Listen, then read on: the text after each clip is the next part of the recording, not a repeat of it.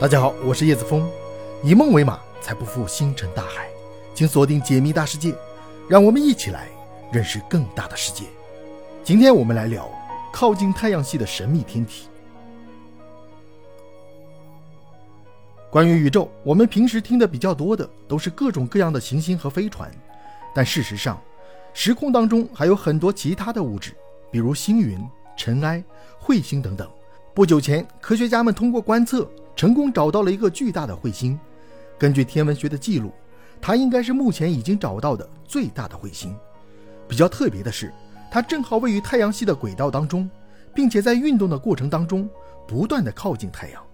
一开始，研究专家们并没有立刻察觉到这颗彗星的真正身份，还以为是和冥王星相似的一种矮行星。从最初进入到科学家的视野当中，到最后被认定是彗星，经历了相当长的一段时间。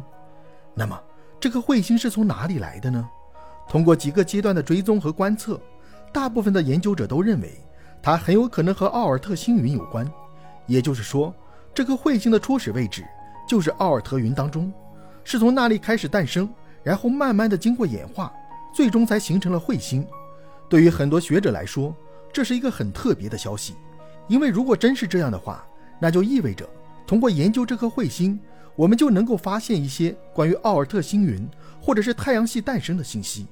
经过后续的一些调查，科学家们发现，其实这并不是这颗彗星第一次出现在太阳附近。准确的来说，大概在三百多万年前，它就已经出现过一次。只不过那个时候还没有人类文明，没有天文观测技术，所以无法留下相关的记录。我们说这颗彗星位于太阳系的外围，听上去好像离我们很近，但其实并非如此。大家都知道，人类一直都在试图飞越太阳系，但是却始终无法实现，因为除了大家熟知的八大行星之外，太阳系的范围要更加宽广。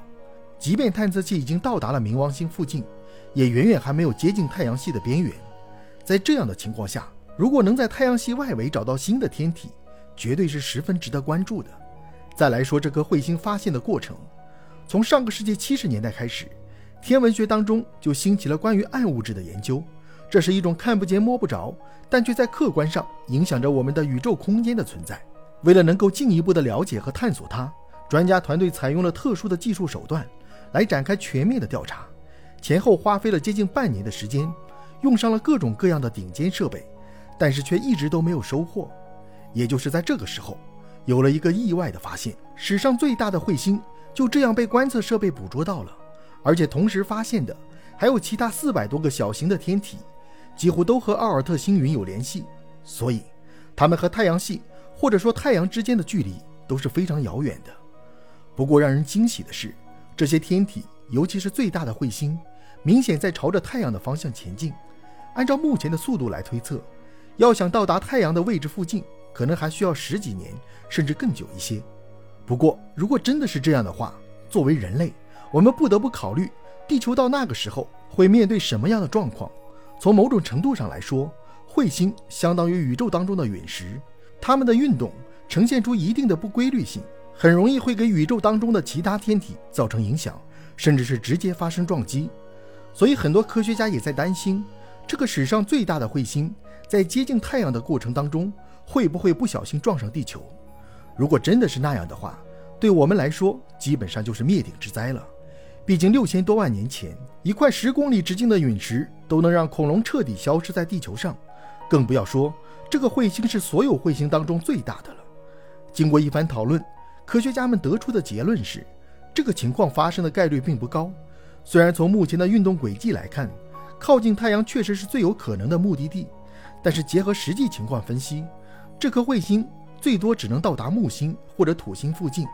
理论上来说，不会对我们造成太大的影响，但是我们也不能下绝对的结论，因为彗星的运行有很大的不确定性，在未来几十年的时间当中，可能出现的变化非常多，它也有可能超过木星和土星，进入到更加核心的区域，也就是说离太阳的距离更近，对地球的威胁也就更大了。按照专家计算推定的结果，预计在二零三一年的时候，这颗彗星就能到达太阳的近日点。很多人也都非常好奇，那么站在地球上，我们能看到它吗？当然是不能，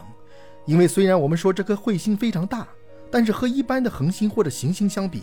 还是有很大的差别的。它的大小还不能够很好的完成太阳光的反射，这就相当于我们的眼睛想要看到一样东西，但是这样东西并没有被照亮。当然，科学家通过天文观测设备肯定是能够捕捉到它的，通过图片或者模拟图像也能够大概看清这颗彗星的样子。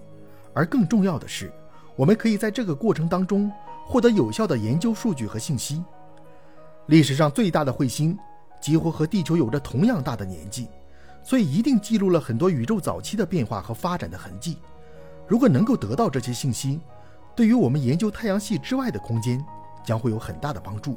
比如那个神奇而著名的奥尔特星云，或者其他一些空间当中未知的存在。